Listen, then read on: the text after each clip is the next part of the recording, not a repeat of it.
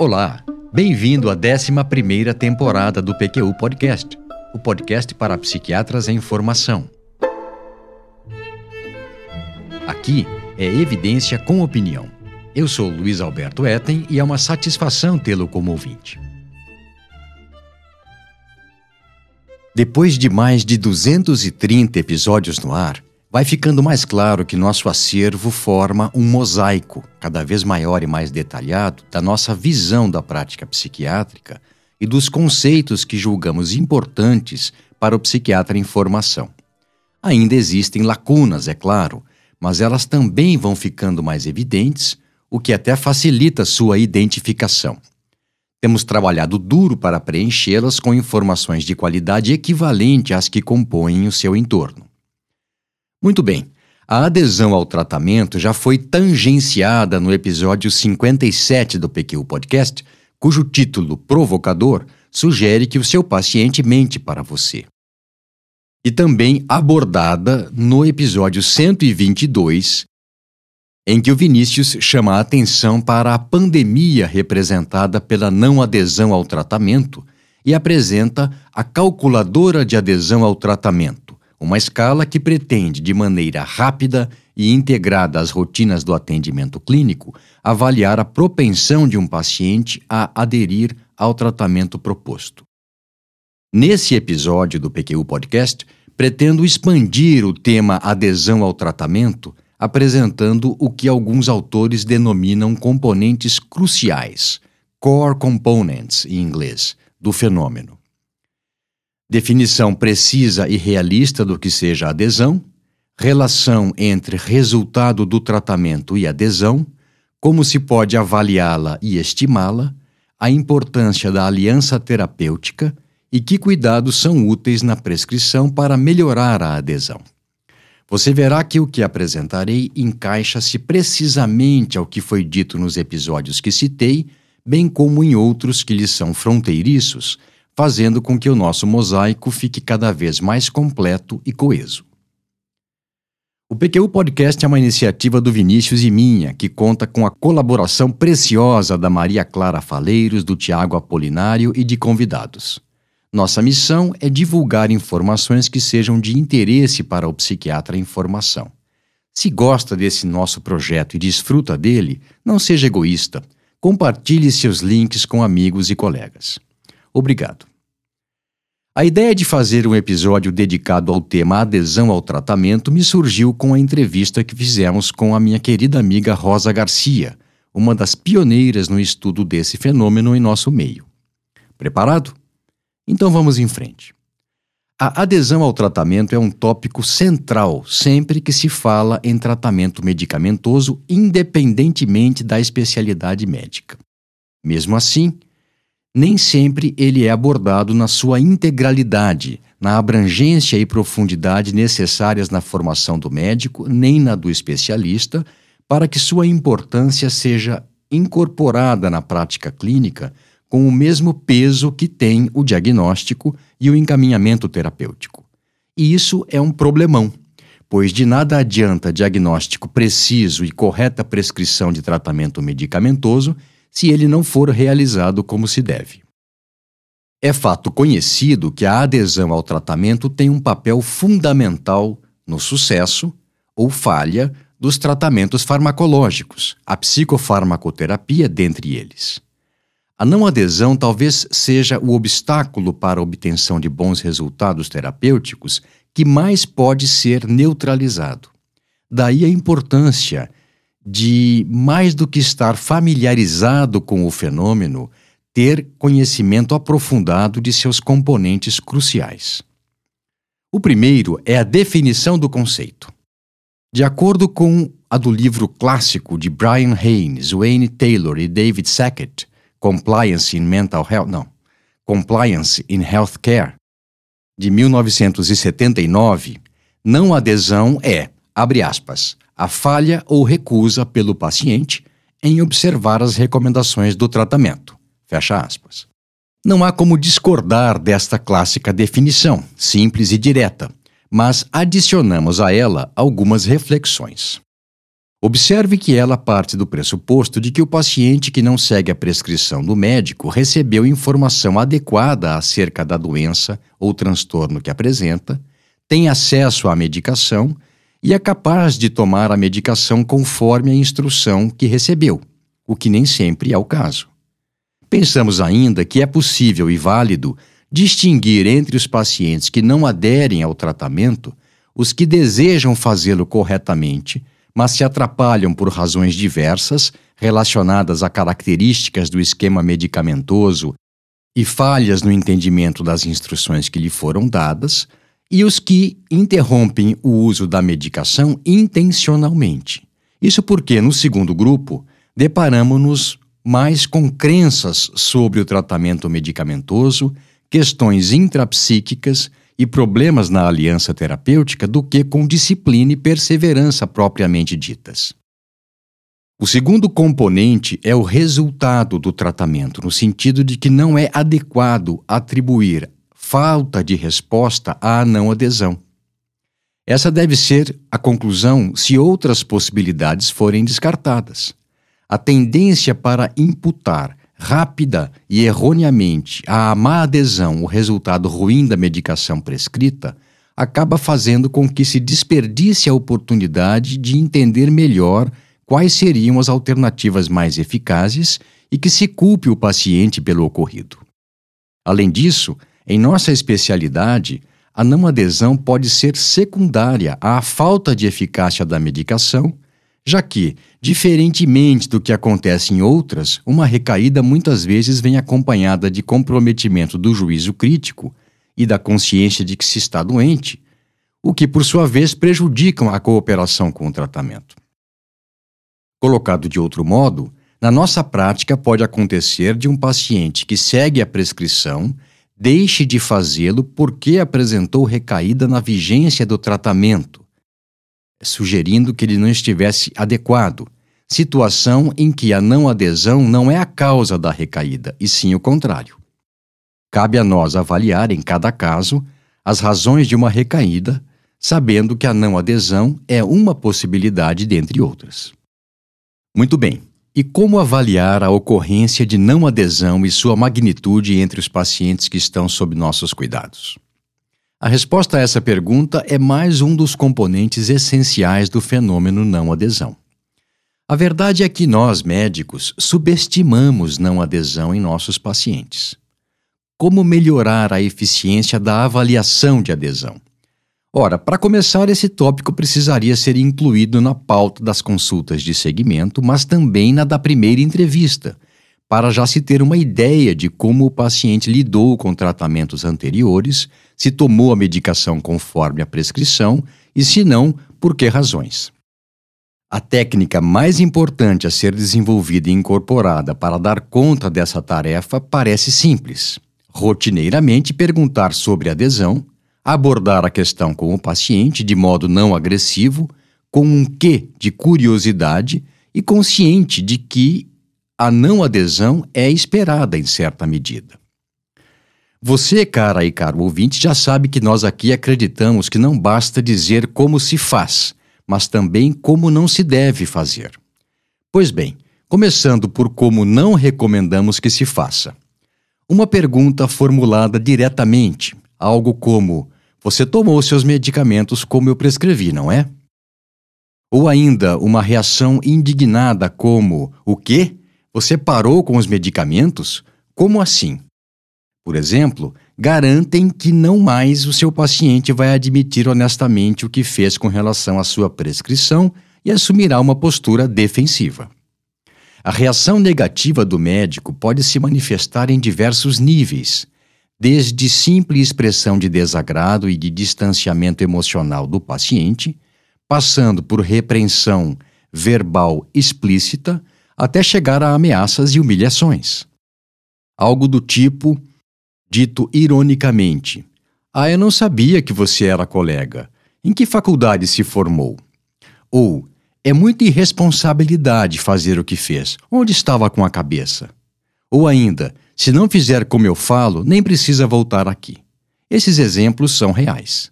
Chocantes, não? Mas acontecem, e com mais frequência do que pensamos. Recomendamos aos colegas em formação, bem como aos mais maduros que não têm dado a devida importância a esse impasse, que fiquem atentos e procurem identificar sua reação emocional à notícia de que o paciente não seguiu a prescrição. Ficou frustrado, irritado, decepcionado? Isso é necessário se quiser modulá-la melhor. Se conseguirmos mostrar ao paciente de modo sincero e verdadeiro que ele não será punido por falar a verdade, será muito mais fácil para ele contar como realmente aconteceu, ou seja, se ele não tomou alguns dos medicamentos, se mexeu na posologia, se fez testes por conta própria ou simplesmente perdeu algumas tomadas. Muito mais promissor é abordar a questão de maneira pacienciosa e gentil, subsidiada por curiosidade legítima. Diga-me, tomou a medicação como combinamos ou teve alguma dificuldade? Quando se trata de esquemas terapêuticos complexos, então, vale a pena até explicar que você sabe que tomar muitos medicamentos em diferentes horários dificulta com que a prescrição seja seguida à risca. Por outro lado, precisa ficar claro para o paciente que, apesar de gentil e compreensivo, o médico não concorda com o que ele fez, ou pelo menos como fez. O quarto componente do fenômeno de não adesão é a importância da aliança terapêutica que só é possível quando o médico investe para desenvolvê-la sobre a fundação de respeito, honestidade, interesse, transparência, empatia e disponibilidade para orientar e confortar o paciente. Lógico que não se sustenta se somente um dos envolvidos se empenha. É preciso reciprocidade, mas cabe ao médico dar o tom da relação. Com o passar do tempo, depois do advento da psicofarmacologia moderna, e a consolidação da psicofarmacoterapia com base em evidências, até mesmo os psiquiatras, os guardiões da relação médico-paciente, deixaram de lhe dar o devido valor. Os colegas mais jovens tendem a se apegar mais à eficácia da medicação do que na qualidade da relação médico-paciente. E a verdade é que a aliança terapêutica é tão importante para o sucesso da psicofarmacoterapia quanto da psicoterapia. A não adesão pode desencadear, no médico, desapontamento, raiva e irritação que levam a distanciamento do paciente. Essa reação ocorre principalmente quando a não adesão é intencional, uma forma de desafio à autoridade do médico, mas também quando percebida pelo profissional como tal, mesmo não sendo o caso. E acontece que, movido por tais emoções, notadamente quando elas não são corretamente identificadas, a reação mais comum é responsabilizar o paciente pelo acontecido, mesmo que nem sempre isso seja feito com clareza. Muito mais adequado por parte do médico seria assumir também alguma responsabilidade pela não adesão, entendendo-a mais como uma falha do tratamento do que exclusivamente do paciente. Além disso, da mesma forma que se espera do médico alguma iniciativa quando há intolerância a efeitos colaterais ou resposta terapêutica inadequada, nos casos de não adesão, compete a ele desenvolver plano efetivo para neutralizá-la. Falar para si mesmo que não há o que fazer porque o paciente não colabora, porque não quer melhorar, não é aceitável. Finalmente, o último componente da não adesão são as intervenções voltadas para combatê-la e diminuí-la tanto quanto possível. Tais providências devem ser idealmente subsidiadas por um arcabouço teórico que lhe orientem as ações. E isso é o que não falta na nossa especialidade. Da perspectiva sistêmica, por exemplo, a não adesão seria causada por desajuste entre o que se oferece como tratamento e o que o paciente realmente necessita. Já do ponto de vista interpessoal, a decisão de não tomar a medicação seria influenciada pela opinião de terceiros significativos, sejam eles parentes, membros da comunidade, amigos ou o cônjuge. Da abordagem psicodinâmica, temos que a decisão de tomar ou não a medicação resulta de conflitos intrapsíquicos e de mecanismos transferenciais. A nosso ver, nenhuma dessas teorias de funcionamento da mente dá conta da totalidade de casos de não adesão, mas podem ser bastante úteis em algumas circunstâncias. Para o psiquiatra em formação, consideramos particularmente útil como referencial a ser utilizado na abordagem de não adesão o que Marshall Becker, na década de 1980, denominou Health Belief Model em tradução livre, algo como modelo de crenças em saúde. Tanto que já estou aqui preparando um episódio do PQU Podcast sobre esse modelo. O Health Belief Model tem sido utilizado como modelo de referência na abordagem de adesão em várias doenças crônicas, dentre elas a tuberculose, o diabetes, a hipertensão, cujo tratamento é prolongado e sujeito a variações tanto quanto se vê em casos de depressão, transtornos de ansiedade, toque e esquizofrenia. O Health Belief Model baseia-se em dois princípios fundamentais. O primeiro é que a percepção do paciente é para ele a realidade, pelo menos no que diz respeito à adesão ou não ao tratamento.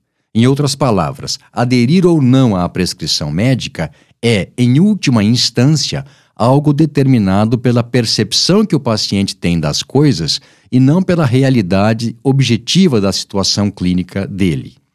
Ou seja, é a percepção do paciente e das pessoas com quem convive sobre a necessidade, os benefícios potenciais, o risco e a intensidade de efeitos colaterais que realmente importam na decisão de seguir ou não a prescrição médica. O que de fato se pode esperar, tanto de bom quanto de ruim, de acordo com o julgamento do médico, não tem o mesmo peso. O segundo princípio é que o paciente aderir ou não ao tratamento é o resultado do balanço final de todos os benefícios e riscos da medicação como percebidos por ele. Para maximizar a adesão, a intervenção psicofarmacológica deve ser efetiva ter opções, não muito rígida e simples. Nem é preciso desenvolver a ideia de que quanto mais efetiva a medicação, mais fácil será avaliar a adesão, já que, na falta da medicação, a evolução esperada não ocorrerá. Quanto à disponibilidade de opções farmacológicas, a questão é escolher dentre as alternativas disponíveis a que tem balanço eficácia-efeito colateral mais favorável, o que varia de paciente para paciente. Fique sabendo que o principal fator de risco para não adesão é a ocorrência de efeitos colaterais. E, de novo, não pelo efeito colateral em si, mas sim como ele é percebido pelo paciente. Um exemplo banal. Para uma mulher vaidosa, engordar 3 quilos seria uma ocorrência inaceitável, enquanto para um outro paciente, desde que ele se recuperasse do transtorno, seria aceitável ganhar 10 quilos. A rigidez com que a medicação deve ser tomada também interfere na adesão. Se houver possibilidade de horário mais flexível, melhor. Eu, por exemplo, sugiro, sempre que possível, que se tome a medicação ao acordar, de manhã, e ao deitar. E não exatamente num horário rígido, e frequentemente eu preciso, inclusive, insistir com a mãe ou o cônjuge de que não é necessário acordar o paciente para tomar a medicação sempre às 7 horas da manhã, mesmo durante férias ou viagem. Lógico que há exceções. O lítio, por exemplo, para ter eficácia máxima, deve ser tomado com mais rigor de horário. Por fim, para aumentar a adesão, a prescrição não deve ser muito complicada. Daí o problema de esquemas complexos de polipsicofarmacoterapia. É fato conhecido que quanto mais medicamentos e horários de tomada, menor a adesão. E aqui a questão é a soma de todos os medicamentos que o paciente toma. De sua parte, podem ser apenas dois, um de manhã e outro à noite, mas se ele tomar muitos outros, pode não fazer a coisa direito. Vamos lá, força, estamos caminhando para o final do episódio. Vou repetir essa última recomendação. A prescrição não deve ser muito complicada. É ingenuidade ou muita arrogância imaginar que um paciente vai aderir a esquema de polipsicofarmacoterapia logo na primeira consulta, sem que confie no profissional e que não esteja convencido da necessidade de tomar todos aqueles medicamentos. Ou seja, a ideia de cercar por todos os lados, entre aspas, logo de cara, não dá certo. Algumas providências sabidamente contribuem para a melhora da adesão. Fornecer ao paciente o esquema terapêutico por escrito e sugerir que as tomadas sejam supervisionadas pelo cônjuge ou por um familiar ajuda muito.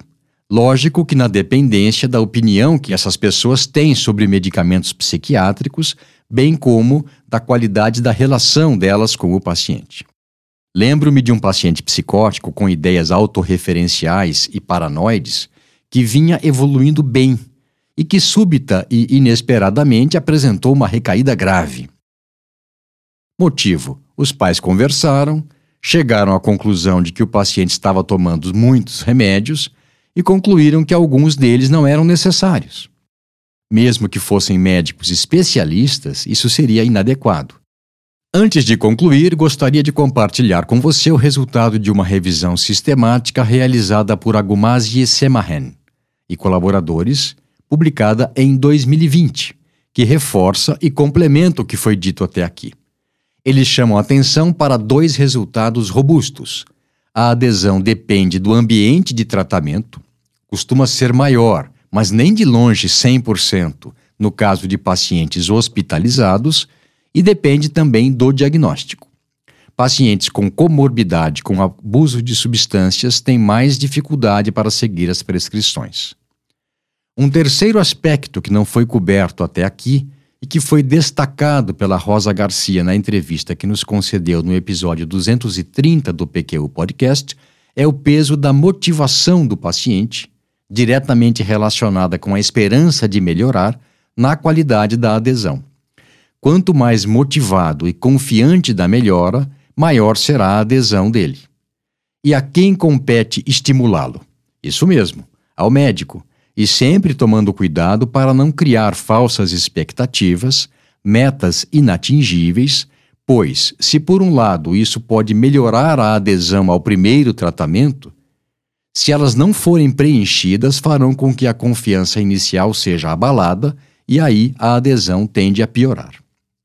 Muito bem, com esse comentário encerro o que havia preparado para esse episódio em que desenvolvi o tema de não adesão ao tratamento descrevendo seus cinco componentes cruciais: a definição precisa e realista, a relação entre o resultado da abordagem e a adesão, como se pode avaliá-la e estimá-la, a importância da aliança terapêutica e que cuidados são úteis na prescrição para melhorá-la.